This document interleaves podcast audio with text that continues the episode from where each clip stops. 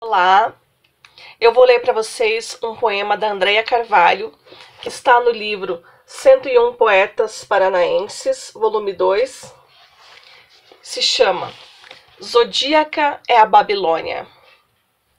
Filha do poente, com pálpebras azuis, abandonei as anáguas farfalhantes pelo deserto índigo.